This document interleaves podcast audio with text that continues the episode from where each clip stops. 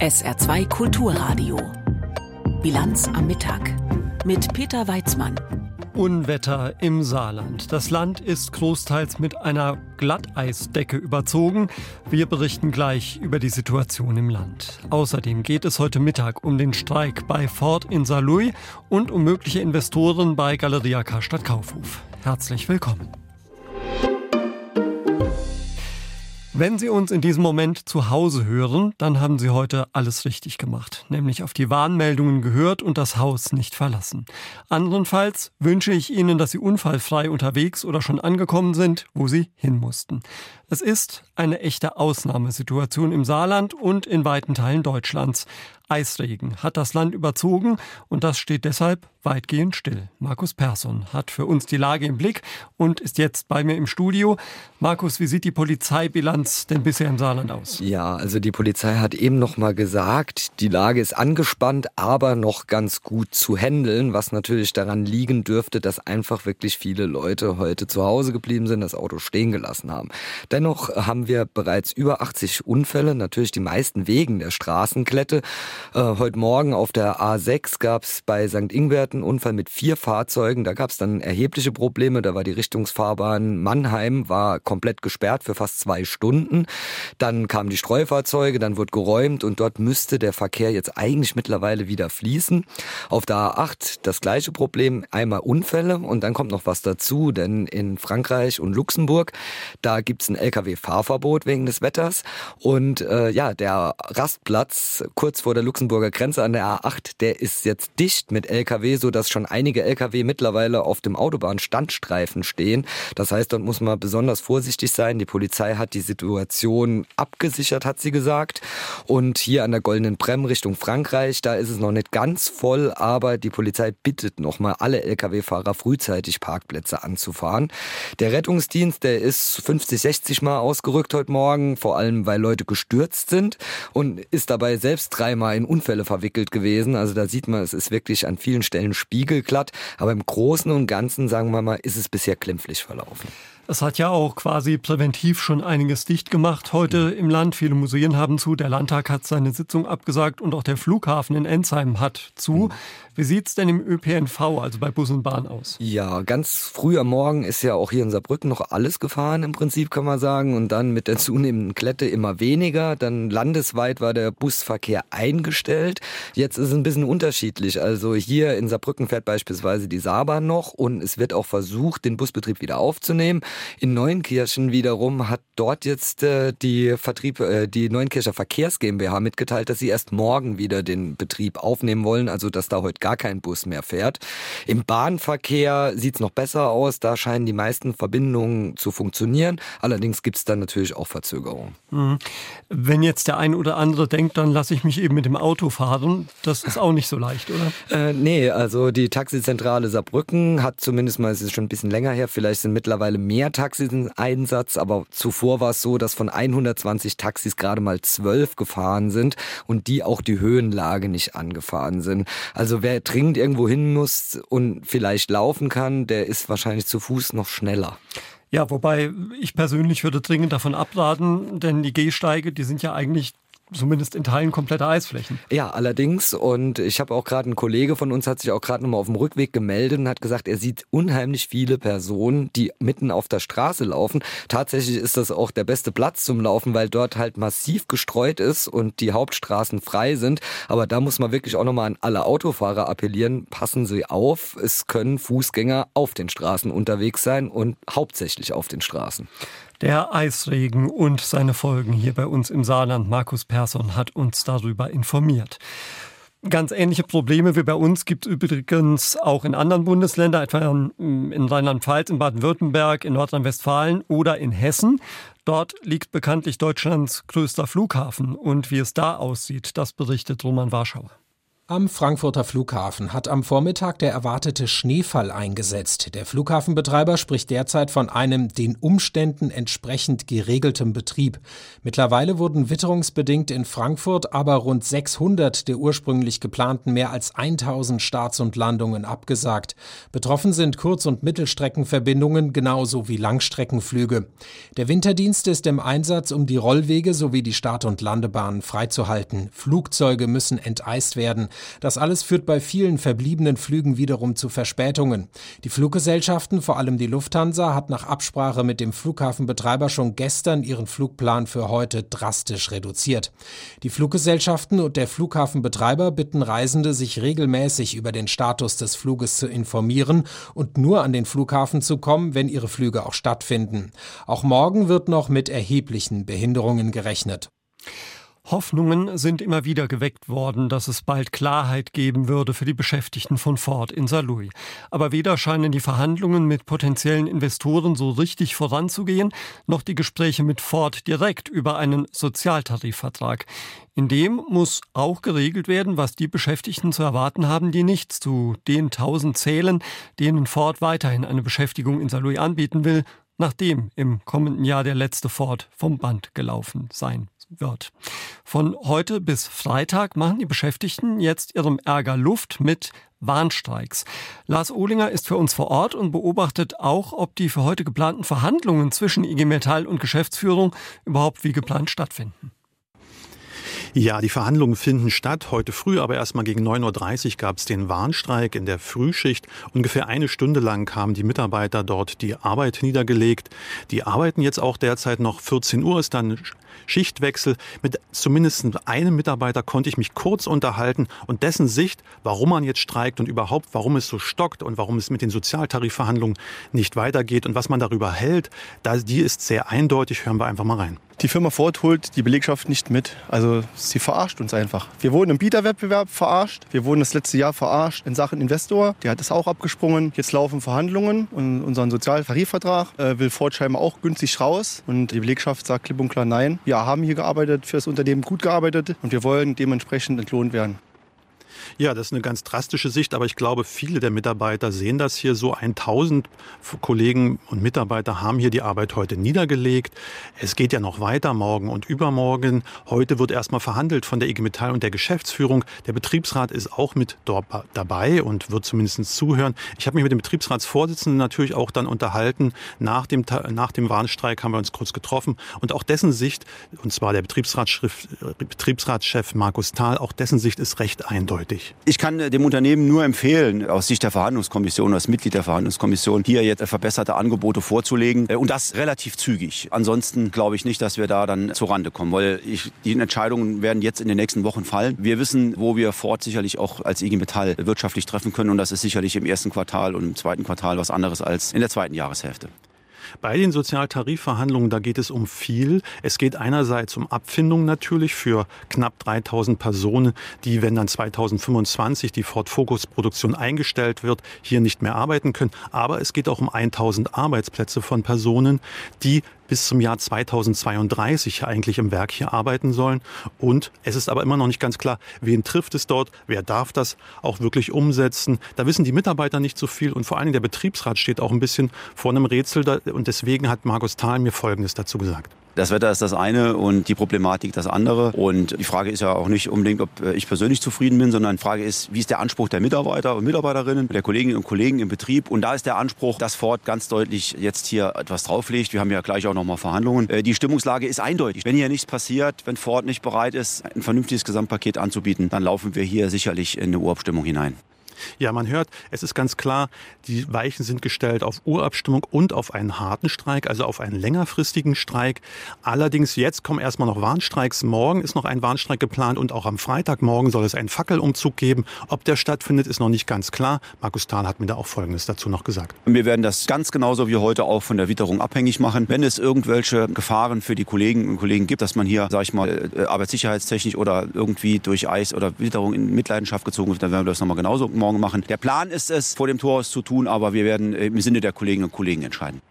Ja, die Situation ist hier verfahren und es geht ja nicht nur um das Werk, also um das Werk von Fortier Saarlouis, sondern auch um den Zuliefererpark. Da sind ja nochmal 1000 Personen eingebunden. Auch da finden Verhandlungen statt. Es bleibt hier spannend. Allerdings hier im Werk stehen ganz klar die Weichen auf Urabstimmung und auf einen langfristigen Streik. Lars Ohlinger hat berichtet über die Warnstreiks bei Ford in Saarlouis. Und wir wechseln quasi den Protestort. Kaum sind die protestierenden Bauern mit ihren Traktoren wieder abgezogen aus dem Regierungsviertel, berät nämlich der Bundestag heute Abend schon den stufenweisen Subventionsabbau beim Agrardiesel. Das zweite Haushaltsfinanzierungsgesetz der Ampelkoalition enthält außerdem unter anderem schärfere Sanktionen beim Bürgergeld und eine höhere Steuer auf Flugtickets. Ende des Monats soll der Etat dann stehen. Besonders spannend werden die Beratungen aber eben vor allem beim Thema Landwirtschaft. Lothar Lenz. Das Hupen und die lauten Fahrgeräusche hunderter Traktoren sind vielen Berlinern noch immer im Ohr. Das ganze Regierungsviertel hatten die Bauern blockiert aus Protest gegen die geplanten Sparmaßnahmen und den Bundesfinanzminister brüllten sie fast wieder runter von der Rednerbühne.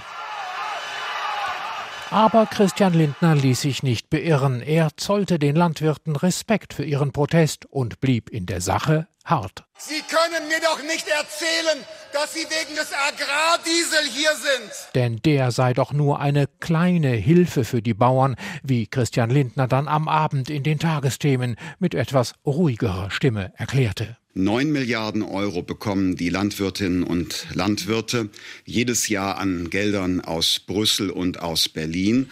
Und drei Prozent davon werden 2025 entfallen. Das ist also, wie ich glaube, maßvoll. Der Bundesfinanzminister hat auch kaum eine Wahl. Wenn er einen Etat für dieses Jahr ohne höhere Steuern und ohne neue Schulden aufstellen will, dann muss er sparen, eben auch bei den Subventionen. Torsten Frei dagegen, der parlamentarische Geschäftsführer der Union im Bundestag, wirft der Ampelkoalition vor, sie kürze an der falschen Stelle. Wir haben Personalkosten beim Bund, die in den letzten drei Jahren um acht Milliarden Euro gewachsen sind. Und wir würden auch das Heizungsgesetz rückgängig machen.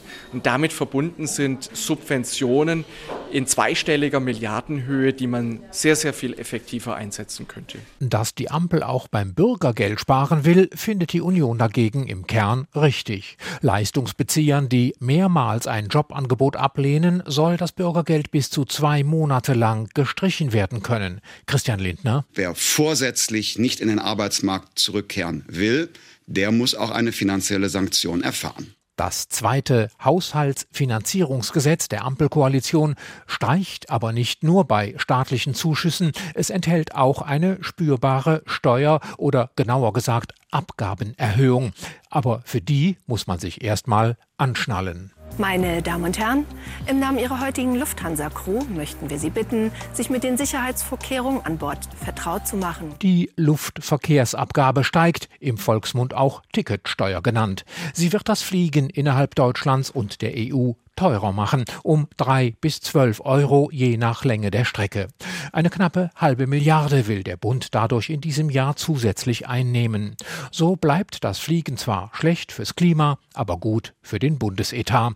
Wenn der Bundestag die neuen Sparmaßnahmen beschließt, dann kann bis Anfang Februar auch der Haushalt selbst verabschiedet werden und die Ampel hat wieder Geld zum Regieren. Ja, noch ist es aber nicht so weit. Im Fokus stehen nach wie vor die Bauern und der Hauptgeschäftsführer des Bauernverbands Saar, Alexander Welsch, der hat eben im SR folgende Kompromisslinien mit der Bundesregierung skizziert. Die Bundesregierung hat ja jetzt neuerdings noch ein paar Milliarden Euro aus dem Bundeshaushalt 2023 gefunden, die durchaus ausreichen würden, um diese Thematik beim Agrardiesel vollständig abzuräumen. Außerdem ist es mittlerweile bei der Bundesregierung so, dass man sich auch, was den Einsatz von Biokraftstoffen in der Landwirtschaft anbelangt, auf eine neue Position geeinigt hat. Also die grüne Bundesregierung steht ja bezüglich der Teller-Tank-Diskussion mit Biokraftstoffen auf Kriegsfuß. Für die Landwirtschaft im Speziellen, was den Einsatz von zum Beispiel Biodiesel angeht, will man sich jetzt aber auf eine neue Linie geeinigt haben und dementsprechend könnte sich hier die Landwirtschaft durch einen steuerbefreiten Biodiesel auch behelfen. Sagt Alexander Welsch vom Bauernverband Saar. gehört hier in der Bilanz am Mittag auf SA2 Kulturradio. Wir schauen gleich unter anderem mal etwas genauer auf die möglichen Karstadt Kaufhof Investoren. Jetzt gibt's erstmal Wichtiges in Kürze mit Roswitha Böhm. Eine Medikamentenlieferung für die israelischen Hamas-Geiseln ist auf dem Weg in den Gazastreifen.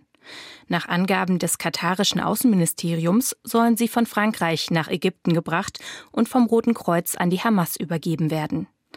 Im Gegenzug soll auch die Zivilbevölkerung im Gazastreifen Medizin und humanitäre Hilfsgüter erhalten. Frankreich erklärte, es habe Monate gedauert, diese Lieferung zu organisieren. Dabei handelt es sich um Medikamente und Diabetesmittel für 45 Geiseln, die chronisch krank seien. Von den rund 250 Geiseln, die die Hamas Anfang Oktober verschleppt hatte, werden noch über 100 im Gazastreifen vermutet. Im Roten Meer hat es erneut einen Vorfall mit einem Frachter gegeben. Wie es hieß, hatten sich an der Meerenge zwischen dem Roten Meer und dem Golf von Aden drei kleine Boote und ein unbemanntes Fluggerät einem Containerschiff genähert. Es seien aber keine Schäden oder Opfer gemeldet worden. Zuletzt hatte die Houthi-Miliz im Jemen mehrfach Handelsschiffe auf dem wichtigen Seeweg angegriffen. Sie will damit die radikal-islamische Palästinensergruppe Hamas unterstützen. In der Ukraine hat die Zahl der zivilen Todesopfer zuletzt stark zugenommen. Das berichten die Vereinten Nationen. Sie führen dies darauf zurück, dass Russland seine Luftangriffe seit Dezember massiv ausgeweitet hat. Den Angaben nach wurden allein im Dezember mehr als 100 Zivilisten getötet und fast 500 weitere verletzt. Das sind fast 27 Prozent mehr als im November. Die Zahl der Opfer könnte laut UNO allerdings noch höher sein, weil etliche Berichte über tödliche Angriffe bisher nicht bestätigt seien. Spezialkräfte der Polizei haben gestern Abend in einer Wohnung im Beckinger Ortsteil Düppenweiler einen Mann und eine Frau tot aufgefunden. Anwohner haben die Polizei alarmiert, nachdem sie gegen 21.45 Uhr Schüsse gehört hatten. Die Ermittler gehen derzeit davon aus, dass der 55-jährige Mann zunächst die 43-jährige und danach sich selbst erschossen hat. Das Paar soll sich vor zwei Wochen getrennt haben. Beide sollen Mitglied im Schützenverein gewesen sein. Da in der Wohnung ein größeres Waffenarsenal vermutet worden war, wurden Spezialkräfte der Polizei hinzugezogen. Beim Weltwirtschaftsforum in Davos stehen heute einige Auftritte hochrangiger Gäste an. Am Vormittag haben US-Außenminister Blinken sowie UN-Generalsekretär Guterres gesprochen.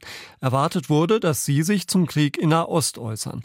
Vor allem der UN-Generalsekretär hatte aber auch ein paar grundsätzliche Anmerkungen zu machen. Katrin Hondel. Wenn globale Normen zusammenbrechen, schwindet auch das Vertrauen, sagte UN-Generalsekretär Guterres in Davos und stellte mit Blick auf das WEF-Motto Vertrauen wiederherstellen klar, das sei kein Slogan und keine PR-Kampagne. Guterres kritisierte die Tatenlosigkeit von Wirtschaft und Politik in der Klimakrise und angesichts der Gefahren von KI, künstlicher Intelligenz. Die fossile Brennstoffindustrie tue alles, um den für das Klima notwendigen Ausstieg zu verhindern. Mächtige Technologieunternehmen strebten beim Thema KI rücksichtslos nach Profiten, so der UN-Generalsekretär. Mit Blick auf die zahlreichen Konflikte in der Welt, vom russischen Angriffskrieg in der Ukraine über den Sudan bis zum Nahen Osten, sprach Guterres von einer Epidemie der Straflosigkeit. Das Völkerrecht, die Genfer Konventionen, die UN-Charta würden verletzt und ignoriert. Guterres forderte erneut einen humanitären Waffenstillstand im Gazastreifen und die Zwei-Staaten-Lösung für Israelis und Palästinenser. Auch US-Außenminister Blinken äußerte sich in Davos zu Nahost. Die USA wollten dort weiter eine Führungsrolle bei der Lösung des Konflikts einnehmen, so Blinken. Das Leid bricht mir das Herz, sagte er. Es brauche einen palästinensischen Staat, der den Menschen gebe, was sie wollen und mit Israel zusammenarbeite. Nach den Insolvenzen im Signa-Konglomerat des österreichischen Milliardärs René Benko gerät jetzt eine thailändische Milliardärsfamilie ins Blickfeld der Öffentlichkeit. Die Shirati Watz. Ihnen gehört die Central Group, ein riesiger und weit verzweigter Mischkonzern mit Schwerpunkt Einzelhandel. Mit 50,1 Prozent ist diese Central Group bereits seit Jahren Mehrheitseigner der Signa Prime Selection und damit deutscher Luxuskaufhäuser wie etwa dem KDW. Gut möglich, dass der Konzern nun auch einen Teil der insolventen Galeria Karstadt Kaufhof Filialen übernehmen könnte. Jennifer Johnston. Central Group is proudly expanding its reach abroad. In einem Imagefilm spricht die thailändische Central Group über ihre Expansionspläne nach Europa. In Deutschland gehört dem thailändischen Familienunternehmen seit Jahren die Mehrheit am Berliner Luxuskaufhaus KDW, dem Hamburger Alsterhaus und dem Oberpollinger in München. Zudem Warenhäuser in der Schweiz, Italien, Dänemark und Großbritannien. Sie haben halt den Anspruch erhoben, wir wollen die größte weltweit führende Luxuswarenhauskette sein und äh, vor allen Dingen uns ein Stück weit von der großen Abhängigkeit des Heimatmarktes ein wenig distanzieren. Sagt Johannes Behrensen von der Münchner Handelsberatung BBE. Nach den Signa-Insolvenzen um den österreichischen Milliardär René Benko könnten die Thailänder die Chance nutzen und die altehrwürdigen Warenhäuser wie das KDW komplett übernehmen und einen Teil der insolventen Filialen von Galeria Karstadt Kaufhof. Das spekulieren Handelsexperten wie Behrensen. Und es kann sein, dass die Central Group gerade ähm, die, die Großstädte ähm, abgreifen möchte, die Filetstücke, die ja auch sehr teuer sind, auch sehr teuer im Umbau sind. Und jetzt muss man zumindest sagen, hat die Central Group vermeintlich tiefe Taschen als einer der reichsten Familien Thailands, die dahinter stehen. Hinter der Central Group steht die Familie Shiratiwat aus Bangkok. Sie ist laut dem US-Magazin Forbes die viertreichste Familie Thailands sowie die zehntreichste Familie Asiens. Beginning with the vision of two entrepreneurs Geführt wird die Central Group von dem 59-jährigen Tos Shiratiwat. Er ist der Enkel des Firmengründers. Den zog es 1925 aus China nach Bangkok, wo er wenig später seinen ersten Laden aufmachte. In den 50ern eröffnete sein Sohn und wiederum Vater des heutigen CEOs Thailands erstes Einkaufszentrum. Heute gehören dem Familienclan Hotels, Restaurants und Dutzende Kaufhäuser. Viele Familienmitglieder sind in das operative Geschäft involviert. In Thailand ist die Central Group die größte Betreiberin von Shoppingcentern. Das Vermögen der Familie wird vom US-Magazin Forbes auf mehr als 12 Milliarden Dollar geschätzt. Auf die Frage, warum ausgerechnet die Central Group aus Thailand europäische Warenhäuser retten müsse, antwortete der Geschäftsführer Toss in einem seiner seltenen Zeitungsinterviews. Weil es nicht einfach ist und niemand sonst es mehr tun will. Die Leute wollen lieber investieren, kaufen, verkaufen, Geld verdienen und weiterziehen. Wir wollen ein Geschäft kaufen und etwas Einzigartiges für eine Stadt schaffen. Wir bleiben langfristig und verkaufen fast nie etwas. Es kann Jahre dauern, ein Projekt abzuschließen, vor allem in Europa. Ich sehe nicht mehr viele Menschen oder Unternehmen, die dazu bereit sind. Das sei der große Unterschied zum österreichischen Investor Reni Benko, sagt Handelsexperte Behrensen. Dass das natürlich ein absolut handelserfahrener Investor ist. Keiner, der sagt, ich spekuliere mal wie der Benko und ähm, betreibe eigentlich ein Immobiliengeschäft, sondern ich habe ähm, breite Handelserfahrung auch in Europa, sogar in Deutschland. Am Ende zähle im Insolvenzverfahren um Signa, wer das meiste Geld mitbringt. Und da habe die familiengeführte Central Group aus Thailand durchaus gute Chancen. Der Schutz des Amazonas-Regenwaldes und der dort lebenden indigenen Bevölkerung. Das waren zwei wichtige Versprechen im Wahlkampf Lula da Silvas ums Präsidentenamt Brasiliens. Seit Lula wieder im Amt ist, hat es da auch sichtbare Verbesserungen gegeben. Aber nun steht er doch in der Kritik. Es geht um eine ja, Straße ist zu viel gesagt, sagen wir Route, die der Volksmund die Hölle nennt. Die ist fast 900 Kilometer lang und soll nun zur ausgebauten Straße werden. Auch für den Export von Agrargütern aus dem Landesinneren. Umweltschützer fürchten aber, dass diese Straße auch Goldgräber, Drogenschmuggler und illegale Holzfäller anlockt. Kai Laufen. Karnevalsauftakt in der brasilianischen Amazonasmetropole Manaus. Die Stadt hat mehr als zwei Millionen Einwohner und ein großes Industriegebiet. Microsoft, Samsung, Harley Davidson produzieren hier steuervergünstigt für den Weltmarkt. Alles wird über das Wasser transportiert. Eine Straßenanbindung an das Kernland hat Manaus nicht, nur Reste davon. In den 1970er Jahren gebaut, aber längst zur Lehmpiste zerbröselt. Die Bundesstraße BR 319 führt von Manaus nach Südwesten an den Rand des Waldes eine Entfernung wie von Flensburg nach Freiburg. Von der aber die Hälfte kaputt ist, sagt Brasiliens Präsident Lula da Silva in einem Radiointerview und legt sich fest.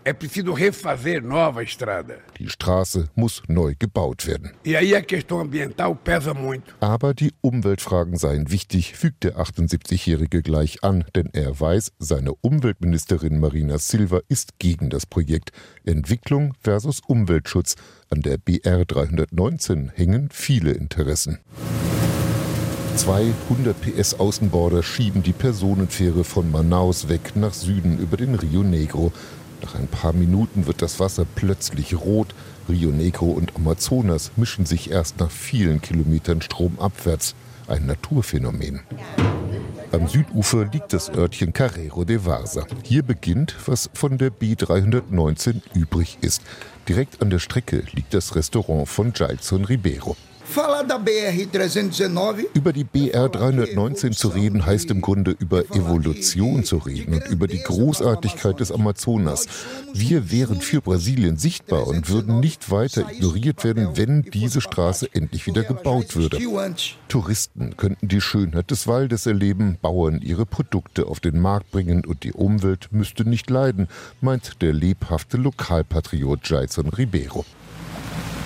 Nochmal 20 Minuten Amazonastrom aufwärts liegt das Rathaus von Bürgermeister Pedro Guedes. Die Rohstoffe für das Industriegebiet von Manaus kommen alle aus dem Ausland per Schiff. Durch die Dürre im letzten Jahr konnten die Schiffe nicht mehr fahren. Es gab nur noch die BR 319. Wegen der Trockenheit konnten wir die Straße nutzen. Die Straße auszubauen sei überlebenswichtig, meint Guedes. Die Zentralregierung könne doch den Wald vor kriminellem Missbrauch beschützen. Wenn die Regierung beschließt, dass kein weiterer Hektar gerodet werden soll, wird das auch nicht geschehen. Das muss sie dann durchsetzen. Aber dafür bekommt sie doch Millionen und Abermillionen von den europäischen Ländern. Guedes meint den Amazonasfonds, der mit 1,2 Milliarden Euro hauptsächlich von Norwegen befüllt wird. Deutschland trägt ein Zehntel bei. Zurück in Manaus, wo Greenpeace seit langem ein großes Büro hat. Pressesprecher Jorge Dantas weiß, dass das brasilianische Unterhaus im Dezember einen Gesetzentwurf gebilligt hat, der die BR 319 als kritische Infrastruktur einstuft. Demnach könnte ihr Ausbau aus dem Amazonasfonds finanziert werden. Wir halten das nicht für richtig, denn wenn wir in die Geschichte gucken, wissen wir, dass Straßen Vektoren der Entwaldung sind. Wenn man also eine Straße asphaltiert, führt das unweigerlich zu mehr Entwaldung. Kai Laufen hat berichtet über einen umstrittenen Straßenbau in Brasilien. Schauen wir nochmal auf das heute denkwürdige Wetter im Saarland. Der gefrierende Regen hat uns noch immer im Griff. Es gelten Unwetterwarnungen des deutschen Wetterdienstes vor extremem Glatteis. Die Höchstwerte heute bei 1 Grad im Hochwald und bis 9 Grad im Bliesgau. Auch in der Nacht fällt zeitweise Regen, der besonders in den Höhen weiterhin gefrieren kann. Zum Morgen hin geht der Regen vom Hochwald her in Schnee über. Die Temperaturen am Morgen bei plus 1 bis minus 3 Grad. Morgen am Donnerstagvormittag schneit es zeitweise noch. Da kann es weiterhin glatt sein. Am Nachmittag bleibt es dann trocken. Es kann sogar noch ein bisschen Sonne geben bei maximal minus 1 bis plus 2 Grad. Das war's von der Bilanz mit Peter Weizmann. Tschüss. SR2 Kulturradio. Auslandspresseschau. Die Präsidentschaftswahl in den USA ist Thema in den Kommentaren internationaler Medien. Lidove Novini aus Tschechien schreibt Viele Republikaner sehen in Donald Trump weiter ihren Präsidenten. Die Amtszeit Joe Bidens ist für sie nicht mehr als eine Übergangsregierung. Die Parteibasis der Republikaner nimmt Trump als ein Symbol und Maskottchen des Widerstands gegen die linksliberalen und progressiven Eliten in den USA wahr. Trump wird nicht rational, sondern unkritisch bewertet. Es ist wie eine Liebesaffäre. Das ist schade, denn Trumps innerparteiliche Herausforderer Ron DeSantis und Nikki Haley wären ausgezeichnete Präsidenten. Er ist derzeit der erfolgreichste republikanische Gouverneur eines US-Bundesstaates und sie steht als Tochter indischer Einwanderer für eine amerikanische Erfolgsgeschichte. Für die italienische Zeitung La Repubblica sind die USA eine gespaltene Nation. Ein verlorener Geist und eine verlorene Kultur. Die beiden Amerikas unter der Führung von Trump und Biden sind eingeschworene Feinde, wenn es um Rechte, Wirtschaft, Ideale und Zukunft geht. Ein verschlossenes Land gegen ein Land, das nach vorn blickt. Eine Gemeinschaft, die überall nach Feinden sucht, die es zu jagen gilt, gegen eine, die noch von Verbündeten träumt, die es zu pflegen gilt. Iowa hat den Groll belohnt, den Trump jetzt nach New Hampshire und dann in den Rest Amerikas exportieren will. Und das Urteil der Wahlurnen und der Richter wird uns alle betreffen, weit über das Jahr 2024 hinaus. El País aus Spanien meint, die Aussicht, dass Donald Trump zum dritten Mal republikanischer Kandidat für die US-Präsidentschaft sein könnte, ist beunruhigend real geworden. Bei der Vorwahl in Iowa hat er mehr Stimmen als alle seine Konkurrenten zusammenbekommen. 51 Prozent der republikanischen Wähler fanden, dass ein extremer Politiker, der aus seiner Verachtung für die Demokratie keinen Hehl macht, dem vorgeworfen wird, einen Staatsstreich gefördert zu haben und der sich nie für den Mangel an persönlichem und politischem Anstand entschuldigt, am besten das Amerika regieren wird, das sie sich wünschen. Das waren Auszüge aus Kommentaren der internationalen Presse, zusammengestellt von Benjamin Kirsch